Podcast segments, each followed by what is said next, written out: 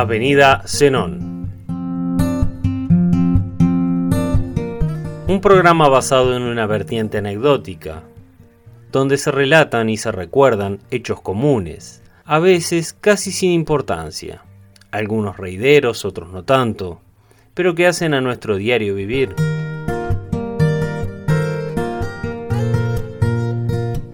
Transitando el tiempo por la avenida Zenón.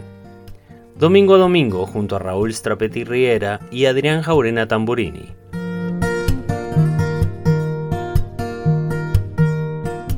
Idea, producción y puesta al aire, Leonardo Cuadrado Elma y Raúl Strapetti. Con ustedes, por Cauces FM 89.1, la temporada 2021 de Avenida Zenón.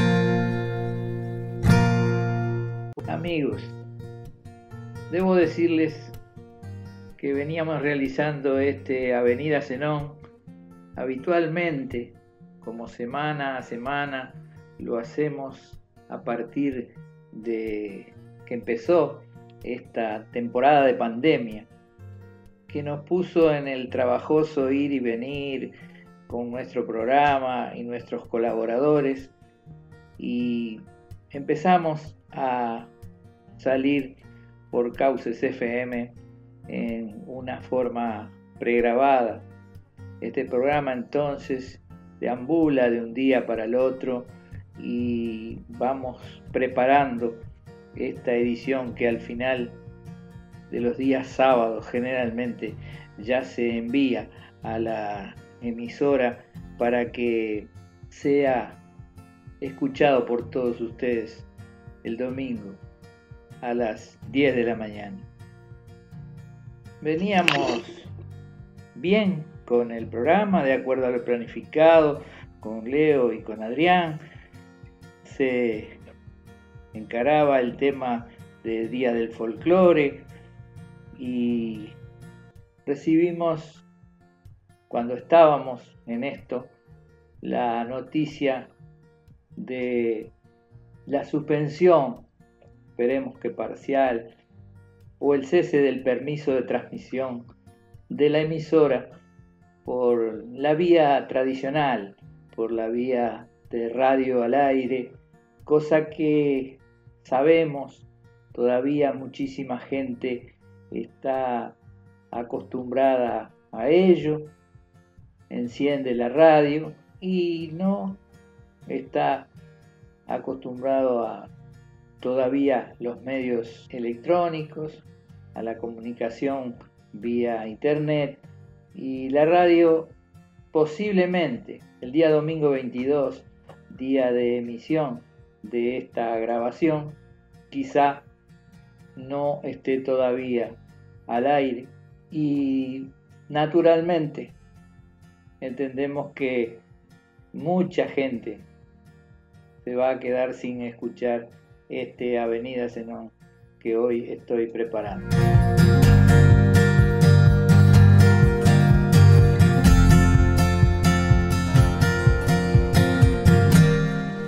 motivó el cierre de la transmisión de Cauces FM una no renovación del permiso de transmisión al producirse encontronazos o errores o diferencias en los trámites de solicitud que habitualmente deben hacerse, al cambiar el gobierno nacional hace ya un año y, seis meses, cambiaron algunas disposiciones en las cuales lo que antes, lo que antes resolvía el Ministerio de Educación y Cultura pasó ahora a resolverlo la URSEC, Unidad Reguladora de los Servicios de Comunicación, y también una comisión honoraria denominada Chasca, que está integrada por mucha gente y que viene cambiando las disposiciones que regulan el funcionamiento de estas emisoras.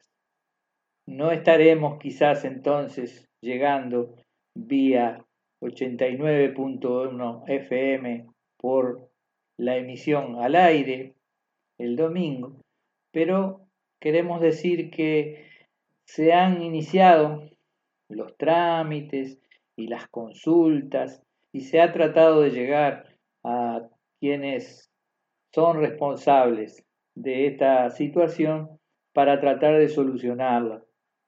¿En qué punto se está? En que la comisión honoraria, esa que antes les nombré, que se llama Chasca, debe decidir la continuidad del otorgamiento del permiso que Cauces FM tenía y para ello debe contar con información, documentación y una serie de cosas que se les ha brindado. Y ha habido buena disposición de parte de la URSEC y también del Ministerio de Educación y Cultura, pero falta los sí de esa comisión que les he nombrado. Es momento entonces de recordar la importancia que tiene este medio de comunicación para nosotros, para la sociedad nucleada aquí en la zona del pueblo de los mosquitos.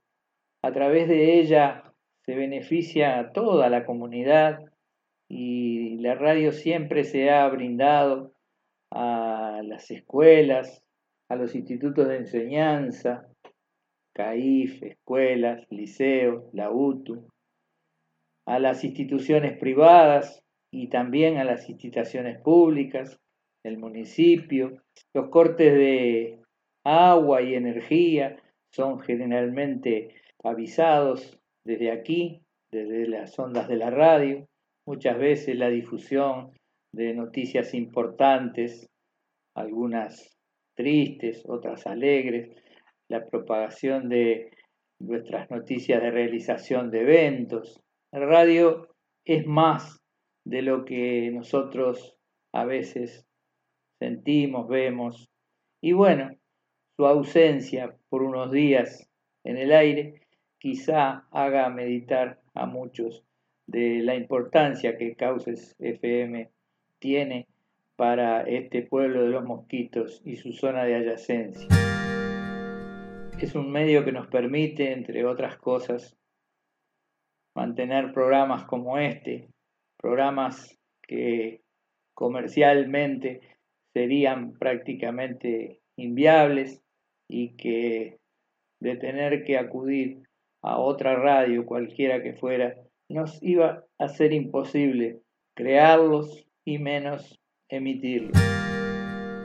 Debemos estar todos unidos, reconociendo entonces la importancia que tiene esta emisora y hacer saber de alguna forma a las autoridades, ya sea a través de las redes sociales, ya sea a través de la comunicación hacia eh, nuestro amigo y director de la radio, Leonardo Cuadrado, de el reconocimiento a la importancia de su labor que en estos momentos puede eh, llegar a verse comprometida y puede el pueblo de los mosquitos, la ciudad de Doctor Soca, perder un medio de comunicación muy importante.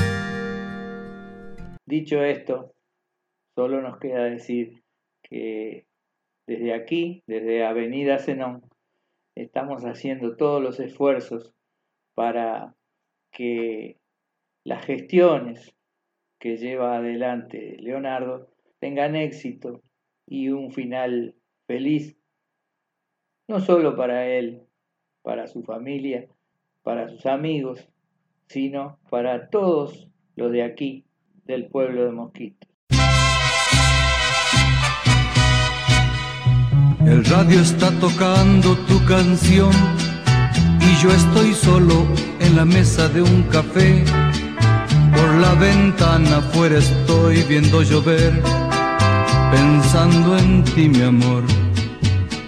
Habemos radio.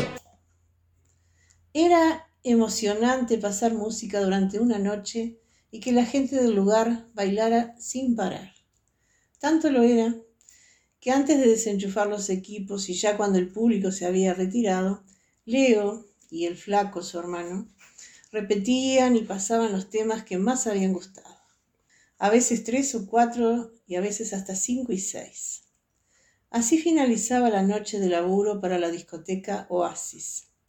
Sería un sueño hacer aquello noche tras noche, pero era trabajo de los sábados solamente. Ocasionalmente se repetía los domingos si había matiné bailable en el club o se había anticipado algún viernes en algún cumple o despedida.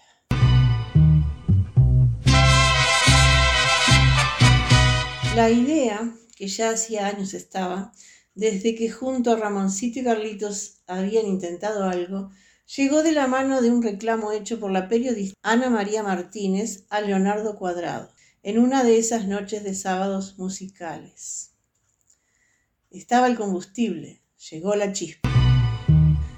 ¿Por qué no se escuchan casi los tangos en su discoteca, Leo? interrogó la periodista.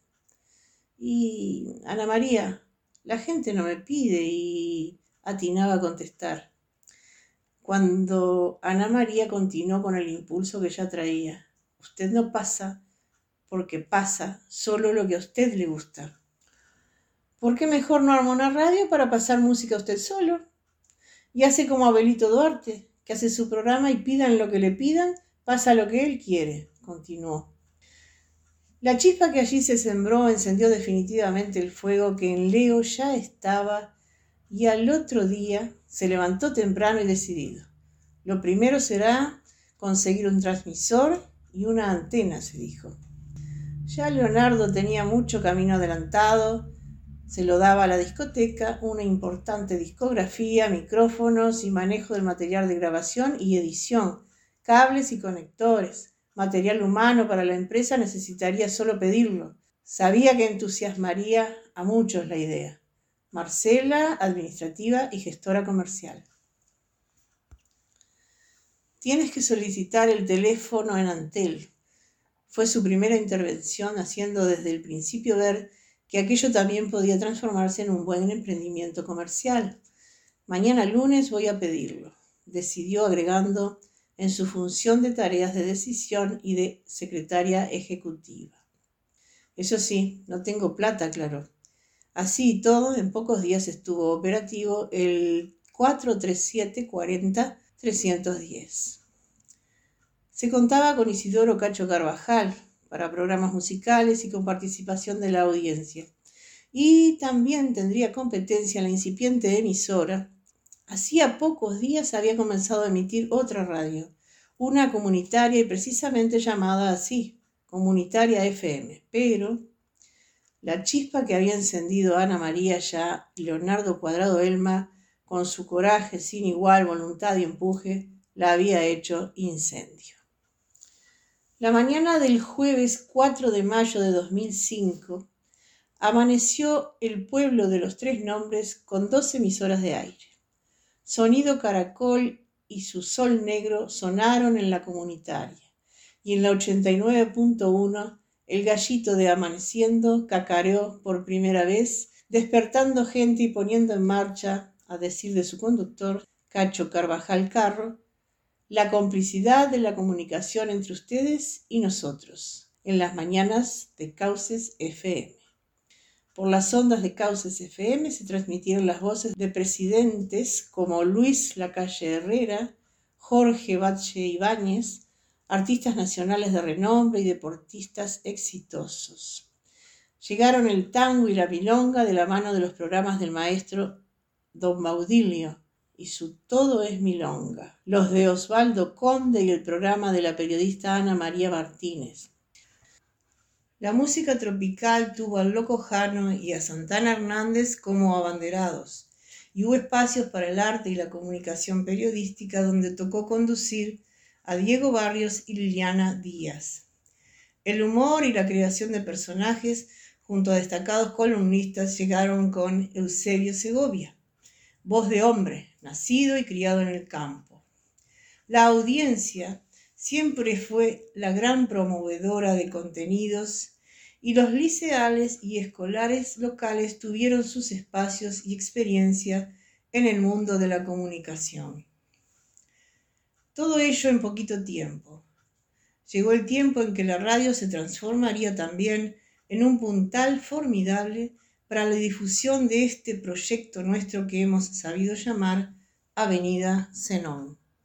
Lo de pasar buena música casi de continuo, pasados 16 años, se sigue haciendo, junto a programas con hondo contenido de información local, periodístico, deportivos y temas de actualidad.